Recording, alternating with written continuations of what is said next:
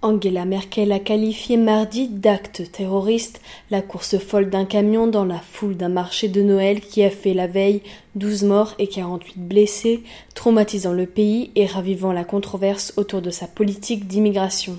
Ce drame qui a mobilisé toute la nuit enquêteurs et secouristes autour du poids lourd et des victimes inanimées gisant autour rappelle par ces circonstances l'attentat du camion bélier du 14 juillet à Nice en France le soir de la fête nationale qui a fait 86 morts. La chancelière allemande a parlé d'attentat terroriste et laissé entendre que son auteur était probablement un demandeur d'asile.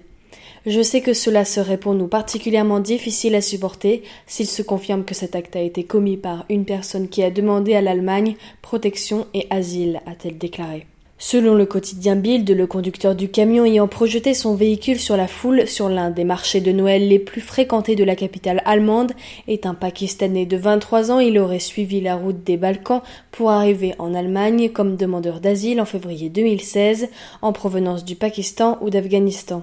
Alors que l'enquête a été confiée au parquet antiterroriste, la police a mené des perquisitions mardi matin dans l'un des plus grands centres de réfugiés de Berlin, dans l'ancien aéroport de Tempelhof, rapportent plusieurs médias allemands. Le suspect arrêté lundi soir, peu après les faits, pourrait y avoir séjourné. Angela Merkel a vu immédiatement les critiques au sujet de sa politique d'immigration généreuse redoubler. Ce sont les morts de Merkel, a dénoncé sur son compte Twitter l'un des responsables du parti de droite populiste Alternative pour l'Allemagne AFD, Markus Pretzel.